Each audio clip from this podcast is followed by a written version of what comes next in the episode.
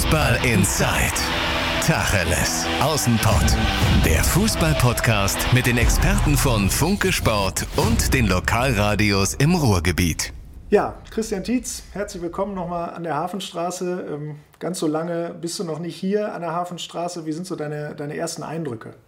Ja, sehr positiv. Also bis jetzt haben mich alle Menschen hier sehr herzlich aufgenommen, begrüßt und logischerweise war, war heute ein Tag, der so gefühlt seit heute Morgen durchschießt, aber natürlich, wenn man, wenn man hier das sieht, dieses tolle Stadion, das hat natürlich jeder, der, der Fußball liebt. Und ich bin Trainer, ich freue mich, dass ich wieder auf den Platz gehen kann.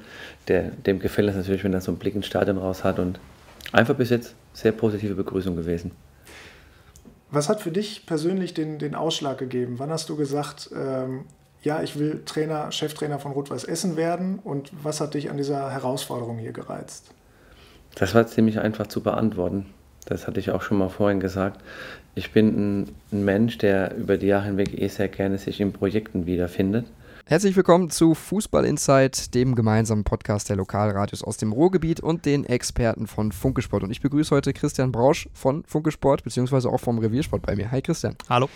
Grund ist, bei Rot-Weiß Essen äh, ist ganz schön Bewegung drin. Alles neu bei RWE, habt ihr heute bei Reviersport äh, getitelt. Ähm, die haben einen neuen Trainer zum Beispiel. Christian Titz, der hat zuletzt in Hamburger Sportverein trainiert und Carsten Neitzel ist eben kein Trainer mehr. Wie überraschend war das für dich, Christian? Der Zeitpunkt war etwas überraschend, weil die Saison war vorbei und wir hatten nicht damit gerechnet, dass jetzt zwingend noch was passiert. Ähm, zuvor gab es schon erste Anzeichen, dass auch über den Trainer diskutiert wird. Der neue sportliche Leiter Jörn Nowak hat ja vorher schon gezeigt, dass er gewillt ist, alle Steine umzudrehen, hat Leistungsträger oder vermeintliche Leistungsträger wie Benjamin Bayer, wie Timo Brauer vorher schon äh, nicht mit neuen Verträgen ausgestattet oder beim Benjamin Bayer den Vertrag aufgelöst. Und daher konnte man schon damit rechnen, nach dem Verlauf, auch wie die Stimmung im Umfeld war, dass da was passieren würde. Dass es jetzt nach der Saison passiert, war dann doch schon ein bisschen überraschend. So, und Christian Tietz, was ist das äh, für ein Typ? Was hat der für einen Eindruck auf dich gemacht? Also erstmal hört man von allen, ich war jetzt nicht auf der PK dabei, aber habe ein bisschen was äh, über unseren Livestream verfolgt und äh, von, den, von den Jungs vor Ort, dass er sehr charismatisch rüberkam, sehr freundlich, ähm, sehr, sehr fannah, volksnah und ich glaube, dass das an der Hafenstraße natürlich komplett richtig ist.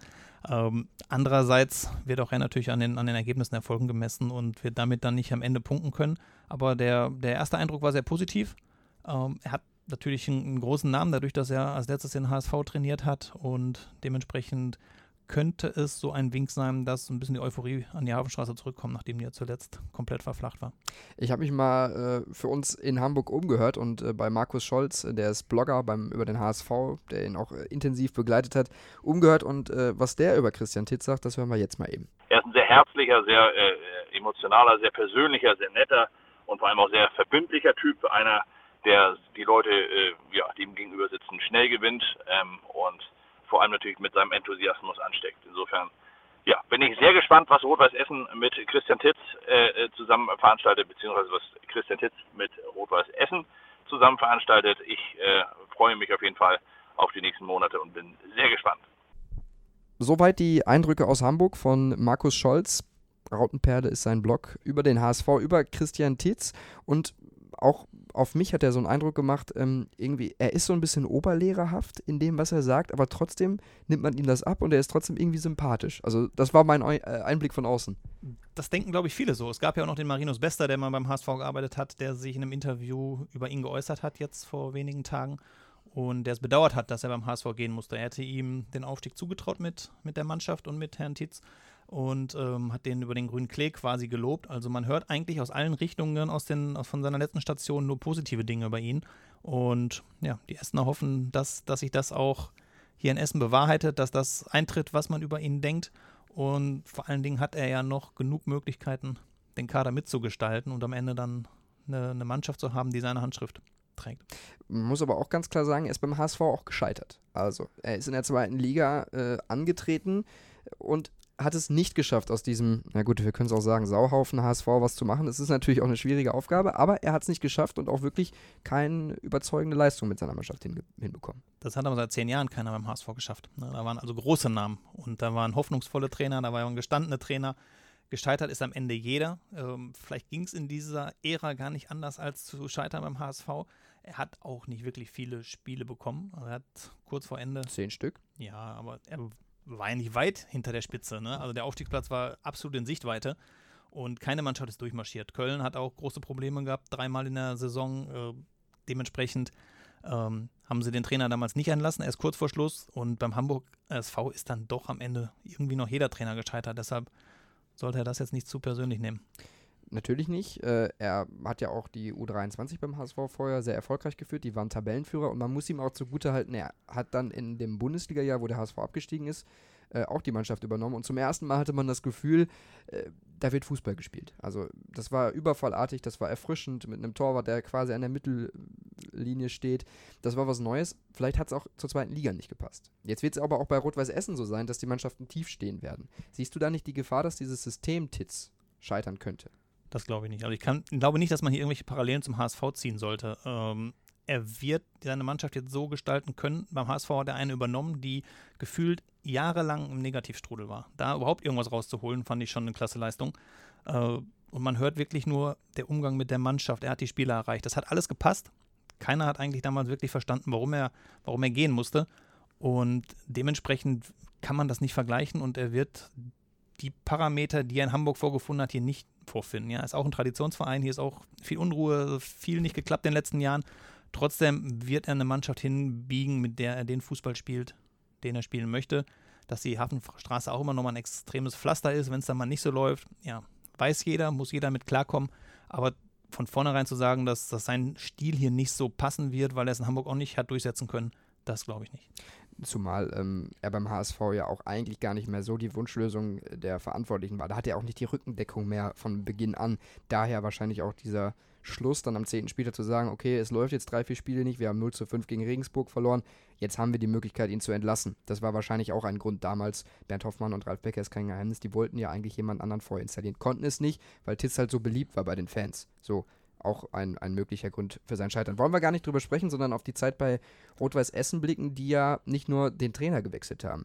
Von Carsten Neitzel, für den es wahrscheinlich menschlich gepasst hat, aber eben dann nicht äh, sportlich in den Ergebnissen, die aber auch den Sportdirektor gewechselt haben. Jörn Nowak, wir haben das auch schon in der ein oder anderen Podcast-Folge diskutiert, die auch irgendwie gefühlt die ganze Achse der Mannschaft runtergebrochen haben, ausgetauscht haben oder austauschen wollen.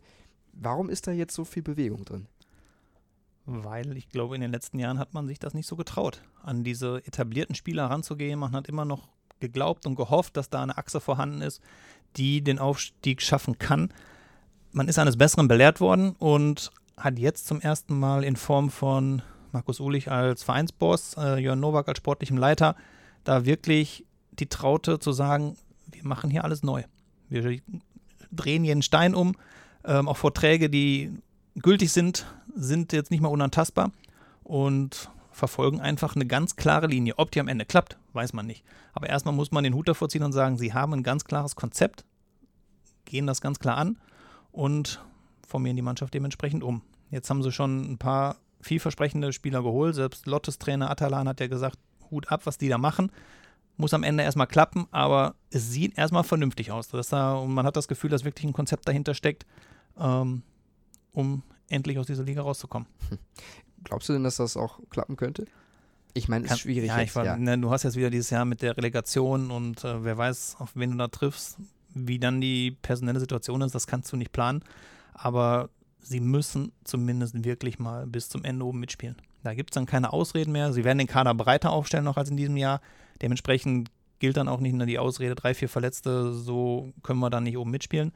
Ähm, sie werden vom Etat her oben angesiedelt sein. Sie werden eine breit aufgestellte Mannschaft haben. Und das allererste Ziel muss es sein, nicht wie in den letzten drei, vier, fünf Jahren, September, Oktober der Hinrunde, alles schon wieder vorbei ist und alles nur noch um die goldene Ananas geht. Wenn sie das nicht hinkriegen, sind sie natürlich gescheitert. Aber ich gehe davon aus, dass es in diesem Jahr weiter nach oben geht als zuletzt. Wo alles neu ist, äh, gibt es auch ein paar, äh, die dann äh, auf der Strecke bleiben. Haben wir gerade schon angerissen. Carsten Neitzel, ähm, Stefan Leuder, der ist ja auch Reporter bei Reviersport über Rot-Weiß Essen. Ähm, der findet die Entscheidung so. Ja, ich glaube, dass der Zeitpunkt halt vor allem schwierig ist. Ähm, die alte Saison ist jetzt zweieinhalb Wochen schon vorbei. Die Vorbereitung geht in gut anderthalb Wochen schon wieder los. Carsten Neitzel war extrem an der Planung beteiligt. Er hat sich um viele Neuzugänge gekümmert. Es kommen viele Neuzugänge aus, ähm, aus seinem Kreis irgendwo. Er kennt die Regionalliga Südwest, hat sich da jetzt so ein bisschen die Rosinen schon rausgepickt, hat daran gearbeitet, dass die Spieler kommen. Ähm, dass es dann jetzt nochmal kurz vor dem Start heißt, ja gut, jetzt macht es doch nochmal wer anders. Ähm, das halte ich für schwierig. Was ähm, der Verein damit aber trotzdem bewirkt irgendwo, ist, dass man nochmal so eine Art Euphorie vor dem Start entfachen kann. Weil es gab ja schon ein paar Anhänger, die dann im Endeffekt nicht mehr überzeugt gewesen sind von Carsten Neitzel, ähm, die dann auch den, den Dauerkartenkauf dann so ein bisschen schon in Frage gestellt haben. Ich glaube, dass man ein paar von denen schon jetzt wieder eher begeistern kann, als man das mit Carsten Neitzel gemacht hätte. Ähm, wie gesagt, die Hauptkomponente für mich ist, warum ich das ein bisschen schwierig sehe, ist halt zum einen das Menschliche, zum anderen auch von den Planungen her. Ich meine, Christian Tietz kann sich trotzdem noch irgendwo unterbringen. Ähm, es sind ja immer noch neun Kaderplätze frei, wie Jan Nowak gestern gesagt hat. Ähm, aber im Endeffekt, ja, glaube ich irgendwo schon, dass man mit Christian Tietz irgendwo in ein, ich sag mal, höheres Regal gegriffen hat. Und es wird schwierig, wenn es unter Christian Tietz nicht klappt, nochmal einen so namhaften Trainer zu bekommen. Ähm, das ist vielleicht ein bisschen zu viel gesagt, wenn man, wenn man meint, dass es der letzte Schuss von Rot-Weiß Essen ist, aber ähm, viel mehr Patronen sind dann nicht mehr, wenn es jetzt wirklich nicht mehr klappen sollte. Also, menschlich schade, ich habe es auch gerade schon mal angerissen, sagt Stefan Reuter über Carsten Neitzel natürlich, aber jetzt Christian Titz ein einfach höheres Regal. Ähm, würdest du da mitgehen oder wäre Carsten Neitzel auch erfolgreich gewesen, so wie Stefan jetzt auch gerade ein bisschen beschrieben hat? Er hatte schon Erfolg in der Vergangenheit. Er hat aber das Problem gehabt, dass er jetzt eine Saison hingelegt hat, die als Katastrophe in die Vereinsgeschichte eingehen wird. Du hast die ersten fünf Spiele gewonnen, scheiterst danach äh, bei jeder Gelegenheit äh, wieder eine Heimbilanz des Schreckens und das Risiko ist einfach zu groß, mit dem Trainer in die nächste Saison zu gehen, wenn aus welchen Gründen auch immer die ersten zwei, drei, vier Spiele nicht so laufen, brennt die Hafenstraße wieder, dann ist die Geduld der Fans zu Ende. So machst du einen Neuanfang, hast dir ein bisschen Zeit verschafft und dementsprechend denke ich, dass alles richtig gemacht wurde und ja, Carsten Neitzel muss damit leben. Ja, das ist natürlich auch in gewisser Weise das Berufsrisiko, was man als Trainer immer hat. Äh, da werden ja selbst Trainer entlassen, wenn sie Erfolg haben. Dieter Hecking bei Borussia Mönchengladbach jetzt mal als, als kleines Beispiel. Ähm, war es denn so, dass, war denn Neitzel daran schuld? An, an, dieser Saison oder hat er nicht auch wirklich nicht die Chance bekommen, eben diese Achse mal zu säubern, wie es jetzt gemacht wird? Das hat er ja nicht. Er hat sich nicht an die Spieler getraut. Manchmal hat er die Möglichkeit auch nicht, weil wirklich zu viele Verletzte da waren. Das darf man nicht immer ganz vergessen bei den Gründen für so eine schlechte Saison. Darf aber nicht das einzige Kriterium sein. Ähm, er hätte natürlich den einen oder anderen auch mal rauslassen können, Zeichen setzen können. Ähm, hat er verpasst. Er hat zum Start mit der Mannschaft eine Serie hingelegt, wo jeder dachte, hier, hier passiert was. Hat aber danach die Kurve nicht mehr gekriegt, um auf irgendwelche negativen Entwicklungen zu reagieren. Und am Ende, der Kollege hat es in einem Kommentar auch schon mal beschrieben, hatte man das Gefühl, dass er irgendwie so ein bisschen ohnmächtig war und gar nicht mehr so genau wusste, wie er jetzt auf eine Situation reagieren soll. Mag täuschen, wirkt aber nach außen so. Und äh, spätestens dann ist irgendwie das Ende vom Trainer eingeläutet. Siehst du es problematisch, dass er jetzt quasi in der Anfangsphase dieser Sommerpause diese Transfers mitbestimmt hat, auch die Degradierung von Daniel Bayer als Kapitän mitbestimmt hat, also komplett in diese Planungen involviert war und dann wird ihm quasi äh, gesagt, äh, ja du, war jetzt alles schön und gut, äh, aber jetzt machen wir das mal nicht mehr, jetzt machen wir es mit jemand anderem und äh, der muss jetzt quasi mit diesem Spielermaterial auch arbeiten. Man weiß ja nicht, wie weit er eingebunden war oder inwiefern Jon Nowak da schon äh, seine Vorstellung erstmal umgesetzt hat. Er wird natürlich vieles abgesprochen haben. Ähm, ich glaube, auch als Regionalliga-Trainer wird man bei den Transfers, die bisher getätigt wurden, äh, nicht hingehen und sagen, boah, kann ich nicht mit leben. Da waren ja schon jetzt ein paar gute Spieler dabei. Und es bleibt ja dabei, dass RWE gerade 13 Spieler unter Vertrag hat. Die wollen noch bis zu neun Spieler holen. Und dementsprechend, welcher Trainer hat so Mitgestaltungsmöglichkeiten? Meistens kommt man in der Saison dazu oder ein bisschen später und muss dann erstmal eine Zeit lang warten, bis man überhaupt irgendwas mitgestalten kann. Und daher ähm, wird Christian Titz jetzt viel machen können und für Carsten Heitzel, du hast es schon gesagt, ist ein Berufsrisiko, dass auch wenn er ein bisschen mitgeplant hat, schon er dann am Ende einfach gehen musste. Christian Titz für mich auch äh, meine persönliche Meinung, sehr, sehr sympathischer Typ, der auf jeden Fall, das wird er hinkriegen, die Leute mitnimmt. Also ich können wir, ich wette da jetzt alles drauf. Ich, ich mache auch, was du willst. Äh, ich mache äh, einen Flitzer durch das ganze Gebäude hier. Den wird Da wird keiner irgendwie ein kritisches Wort über seine Art sagen, über ihn als Menschen. Vielleicht sportlich, klar. Das kann natürlich vorkommen bei Essen vor das allem. käme auf jeden Fall überraschend, nach dem, was man bisher gehört hat, sowohl aus den Spielerkreisen als auch ähm, aus, aus dem Umfeld in Hamburg und auch jetzt, was man so die ersten, die ersten Tage hier mitbekommen hat. Ähm, das wäre sehr überraschend. Aber, das wollte ich jetzt eben sagen, die, die Gefahr sehe ich trotzdem, dass er, weil er beim HSV auch, ich komme wieder auf das Thema zurück, gegen tiefstehende Mannschaften keine Lösung gefunden hat. Dass das eben bei Rot-Weiß Essen auch eine große Gefahr sein wird in der kommenden Saison. Das ist, ja nicht der einzige Trainer, der da ein Problem hatte, vielleicht mit seiner Mannschaft da andere komplett auseinanderzunehmen. Und ich glaube auch nicht, dass RWE die Übermacht von Anfang an ist, wo alle sagen, wir stehen komplett hinten drin, Bus ins Tor und schauen mal, dass wir irgendwie vorne Glück haben. Ähm, ich bin ziemlich überzeugt davon, dass er erfrischenden Fußball spielen wird, der ankommen wird bei den Zuschauern und der auch erfolgreich sein wird. Also ich habe in den letzten Jahren ein, zwei Mal das Gefühl gehabt, geht mehr, habe mich getäuscht. Diesmal bin ich ziemlich sicher, dass RWE auch natürlich aufgrund des etwas höheren Etats und des höheren Regals, wo man bei den Spielern reingreifen kann, ähm, vor einer ziemlich erfolgreichen Saison stehen. Aber es ist natürlich auch ganz viel, ich bin irgendwie so ein bisschen der Miesepeter Bezug auf Rot-Weiß Essen.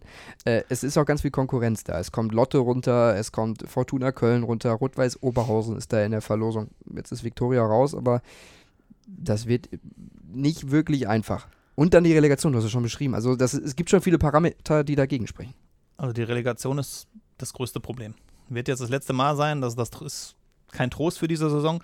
Ähm, zum ersten Mal ist die Liga sehr, sehr attraktiv. Nicht nur, weil es jetzt 19 Mannschaften sind, sondern weil wirklich da sehr, sehr viele Derbys anstehen.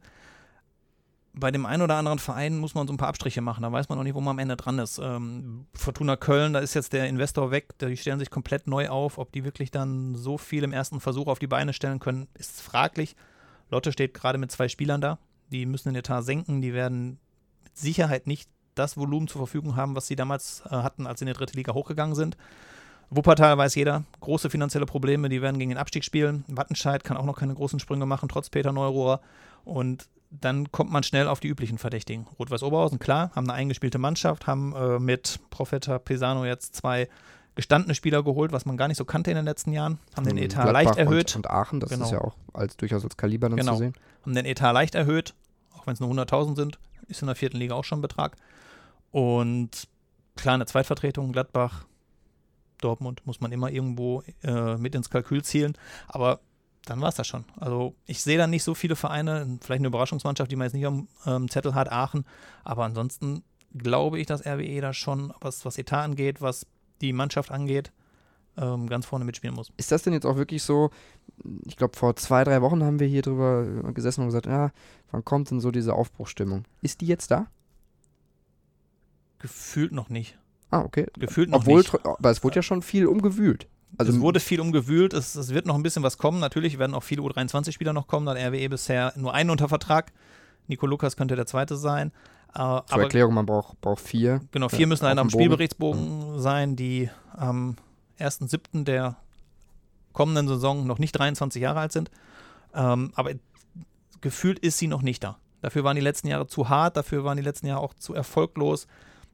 Kurze Höhen folgten dann eben lange Tiefen und da muss, glaube ich, noch irgendwie ein bisschen mehr kommen. Vielleicht ein tolles Testspiel, ein tos- toller Testspielerfolg, vielleicht noch ein, zwei Neuzugänge, wo man sagt, wow, hätten wir jetzt nicht mit gerechnet, weil die, die da sind, haben sehr gute Kritiken, aber sind trotzdem nicht die Namen, wo alle sagen, so, jetzt marschieren wir durch die Liga. Ne, Mhm. Sind alles gestandene Spieler, die teils auch aus dem Südwesten kommen, wo man sich eben nicht so auskennt.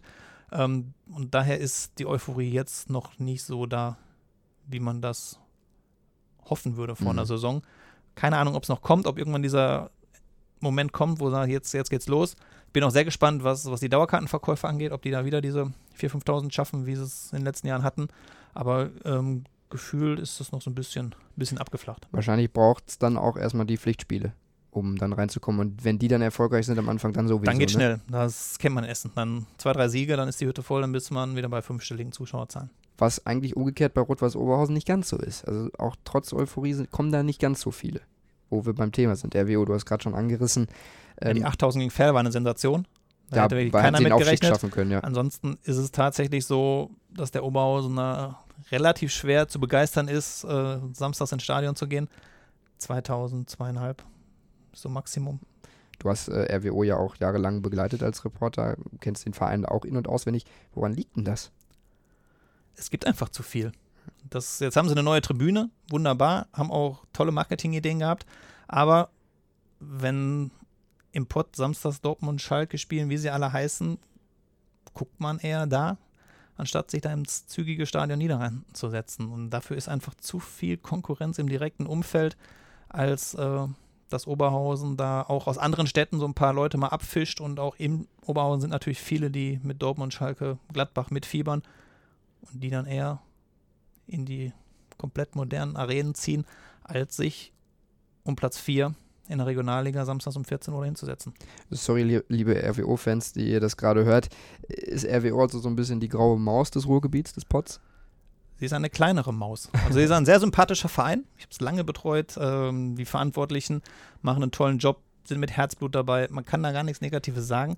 Und dann trotzdem ist es am Ende des Tages eben so, dass es schwer ist, über diese 2.000, 3.000 Leute, die äh, Fans ins Stadion zu bringen oder zu animieren, dann äh, sich samstags da ins Stadion zu begeben. Also salopp gesagt, es interessieren sich nicht so viele für RWO. Muss man leider sagen. So ich glaube, da wird es ja auch keinen Shitstorm für geben, Nein, weil es ja. einfach ist einfach ein Fakt. Ja. Ähm, und die Leute machen sich viele Gedanken drum, äh, den einen oder anderen noch neu anzusprechen. Es ist aber wirklich schwer, wenn man die Konkurrenz hier sieht. Du hast aus Essen, Duisburg, Gladbach, Dortmund, Schalke, Bochum. Du hast so viel in, einem, in der nahen Umgebung. Ähm, da ist das schon ein hartes Brett, was man bohren muss. Trotzdem machen die jetzt seit mehreren Jahren mit Mike Terranova, mit äh, Präsident Hajo Sommers, ähm, mit dem ehemaligen Sportdirektor äh, Jörn Nowak, der jetzt bei RWE ist, ähm, ja auch gute Arbeit. Im vergangenen Jahr fast aufgestiegen. Jetzt diese Saison wird auch der na, für Oberhausener Verhältnisse Großangriff geplant. Also da entwickelt sich ja schon was inhaltlich. Absolut. Also man muss den Hut davor ziehen. Die haben jedes Jahr einen nicht ganz so großen Etat, sind permanent unter den ersten Teams dabei, fast jede Saison vor Rot-Weiß Essen gelandet. Ähm, ja, Jörn Nowak hat sich dadurch jetzt interessant gemacht für RWE. Die haben Spieler aus den Oberligen geholt, die sich entwickelt haben, haben teilweise auch lang mit Verletzungsproblemen zu kämpfen gehabt. Ich sage nur Patrick Bauder, der jetzt sportlicher Leiter wird, ähm, Fußballschuhe an den Nagel hängen musste, immer als zentrales Glied da in dem Team gesehen wurde. Der musste ständig ersetzt werden. Also man hat vieles richtig gemacht. Ähm, jetzt in dem Jahr, wo es fast hochging, hat Viktoria Köln einmal wirklich ernst gemacht. Da musste man dann einfach auch äh, anerkennen, dass sie dann ähm, allein durch die, durch die erste Halbserie einfach so einen Vorsprung hatten, der schwer aufzuholen war. Aber Oberhausen macht sehr, sehr vieles richtig dafür, dass sie nicht mit dem großen Geld spielen können. Und RWO hat sich dann auch ein bisschen selber verballert, als sie dann äh, in der Rückrunde, glaube ich, auch die Heimspiele einfach nicht mehr so richtig erfolgreich bestreiten können und viele verloren haben. Ja, es ging ein bisschen mit dem Spiel gegen Köln los, wo es eine richtige Klatsche gab und da 6-1 sind oder natürlich, so, ne? wo es zur Halbzeit schon 4-0 stand, wo dann alles durch war, ähm, ja, irgendwie hat es zu Hause nicht mehr so gepasst, äh, warum auch immer. Weil nur Ah. zweieinhalb da waren. Ja, Atmosphäre war ja schon gut. Dadurch, dass die eine neue Tribüne da ist und die Zuschauer viel enger am Stadion sind oder am, am Platz sind, war die Atmosphäre schon in Ordnung. Ähm, ja, hat irgendwann muss das ja mal passieren, dass sie auch ein Heimspiel verlieren, weil man muss ja auch der Fairness halber sagen, dass sie das ein oder andere Spiel vorher hatten, wo sie 90., 92., 89. Siegtore geschossen haben, wo man auch schon nicht mehr mitgerechnet hat. Und das hat sich dann irgendwo die Waage gehalten. Faktisch war einfach, sie haben eine tolle Saison für ihre Verhältnisse gespielt, sind überall gelobt worden, haben es auf der Jahreshauptversammlung auch nochmal selber ähm, erwähnt. Am Ende war Viktoria Köln einfach noch einen Tick besser. Die SG Wattenscheid 09, die hat den Klassenerhalt geschafft, die hat mit Farad Toko den Vertrag verlängert. Die äh, greift jetzt auch nicht wirklich an, aber die haben mit Peter Neurohrer da einen sportlichen Leiter, der ja auch einen gewissen Namen hat hier im Ruhrgebiet und auch äh, generell im Fußballgeschäft. Wie bewertest du so die ersten Schritte jetzt in der Sommerpause von, von der SGW? Viele waren es ja noch nicht. Der Peter Neuro, der tourt ja gerade noch auf dem Motorrad durch die USA. Äh, vier Verträge wurden gerade verlängert. Ein Spieler von Rot-Weiß Essen soll heute oder morgen vorgestellt werden. Wäre dann Nummer 5 im Kader. Zwei weitere stehen an als Vertragsverlängerung. Kann man noch nie wirklich viel zu sagen. Also Leistungsträger sind schon einige weg. Dementsprechend wird auch Wattenscheid nächstes Jahr sich erstmal darum kümmern sollen, dass dass sie die Klasse halten, weil alles andere ist eigentlich utopisch. Nach ganz oben reicht es auf gar keinen Fall. Vielleicht anklopfen im Mittelfeld, aber ansonsten wichtigstes erstmal äh, Klasse halten, denn mit Homberg, Haltern und Schalke kommen definitiv stärkere Man Mannschaften hoch als in den letzten Jahren, wo ja viele direkt wieder durchgereicht wurden mit Pauken und Trompeten. Und da muss man erstmal vier Mannschaften hinter sich lassen. Das muss mir jetzt nochmal erklären, der, der Pedal-Tour durch die USA. Der, der hat doch eigentlich Arbeit zu tun. Ja, mittlerweile ist er auch irgendwo auf einer Harley-Davidson-Tour jederzeit Empfang. Er wird da viel telefonieren bei den Pausen. Er postet ja auch viel während der Pausen. Dementsprechend wird er auch ein bisschen telefonieren können und hat da wahrscheinlich seine Vorstellung, die er dann aus der Ferne umsetzt. Ähm, und dann kommt er umso erholter wieder. Hast du, äh, habt ihr mal oder, oder du in den, in den, vergangenen Wochen mit ihm gesprochen, wie, wie er sich da auch selber in die, in die Arbeit Regionalliga reingefuchst hat? Ich meine, der war sonst immer in der ersten Bundesliga, zweite Bundesliga. Das war ja sein Zuhause. Regionalliga jetzt nicht unbedingt. Er hat ja gesagt, also er hat sich einerseits Spiele angeguckt, andererseits äh, mit dem Kader sehr intensiv befasst. Ähm, er wird wahrscheinlich jetzt nicht jeden Spieler schon aus, in- und auswendig kennen, aber dafür gibt es ja dann auch vielleicht noch persönliche Berater oder Toko, der einfach der Inbegriff dessen ist, was man in der Regionalliga als Insider haben kann. Und dementsprechend äh, werden die sich schon so zusammenraufen, dass, dass das alles passt, weil sonst hätte man jetzt auch wahrscheinlich nicht mehr als ersten Neuzugang Kokosan von Rot-Weiß Essen verpflichtet. Da wird er seine Finger schon im Spiel gehabt haben. Ist denn, äh, entwickelt sich die SGW denn da jetzt auch professioneller unter ihm? Auch Stichwort Sponsoring, Marketing, Aufsichtsrat, Josef Schnusenberg äh, ist da jetzt drin, der ehemalige Präsident von Schalke. Sind das auch Dinge, wo du sagst, der Verein, der vor ein paar Monaten noch kurz vor der Insolvenz, vor der absoluten Totalpleite stand, der sich jetzt so langsam rehabilitiert und so langsam wieder von der Intensivstation kommt? Wäre ich vorsichtig. Okay. Das paar Monate reicht nicht, um da irgendwie ein Fazit zu ziehen. Dafür muss man wirklich mal ein, zwei Jahre lang ohne irgendwelche Probleme durch die Liga gekommen sein, dass nicht irgendwelche Aktionen her müssen, um Finanzprobleme auszugleichen. Schnusenberg ist ein guter Name. Äh, er wird mit Sicherheit einige Türen aufmachen, genauso wie Peter Neurohrer aber nach ein paar Monaten ist es zu früh, ein Fazit zu ziehen, ob da die Probleme, die äh, im Winter bestanden, äh, schon nachhaltig geklärt sind. Dafür gab es einfach in Wattenscheid zu viel kurzfristige, langfristige Sachen, die irgendwann immer wieder aufgetaucht sind, als dass man da jetzt äh, schon grünes Licht geben könnte, dass mhm. alles im Lot ist. Was meinst du zum Beispiel? Es gab ja immer wieder Probleme. Mhm. Da gab immer wieder die, die, die Meldung, Gehälter nicht bezahlt. Und das lagen keine drei Jahre dazwischen, sondern Monate, mal ein Jahr. Und dann tauchten die Probleme wieder auf, weil Wattenscheid halt auch oft von der Hand in den Mund lebt und ähm, dann nicht auf so ein breites Sponsorenspektrum bauen kann, das für vier Jahre alles gesichert ist. Deshalb muss man da ein bisschen vorsichtiger sein, äh, bevor man da wirklich Entwarnung gibt. Aber warum schmieren denn so viele Vereine in der Regionalliga einfach ab? Wuppertal, Wattenscheid. Ich glaube, die Liste könnten wir jetzt einfach noch beliebig weiterführen und werden morgen noch hier mit der Podcast-Aufnahme. Wieso das ist, ist das im Prinzip so? immer das Gleiche. Es gibt irgendeinen, der wie Viktoria Köln viel Geld hat. Und wenn man versucht mitzuhalten, muss man auch Geld in die Hand nehmen. Manchmal hat man es, manchmal hat man es nicht und versucht dann ein bisschen auf Pump solche Sachen zu machen. Ähm, der eine fällt dann drüber, der andere nicht. Ist das immer so ein Tanz auf der Rasierklinge? Das ist ein permanenter Tanz auf der Rasierklinge. Das ist in der dritten Liga noch schlimmer. Nicht nur der MSV hat gesagt, es auf Dauer nicht zu machen. RWO hat es damals auch gesagt, dass äh, das bisschen an Fernsehgeld, was man im Gegensatz zur zweiten Liga noch kriegt, geht alleine für die ganzen Fahrten drauf, wenn man im Westen beheimatet ist und in den Osten und in, äh, in den Süden der Republik muss. Das sind alles so ganz eng geplante Spielräume. Wenn man da ein bisschen versucht, Risiko zu gehen, kann man auch direkt auf die Nase fallen. Und das ist in der dritten Liga so, das ist in der Regionalliga so. Ich glaube, dass das die beiden heikelsten Ligen sind.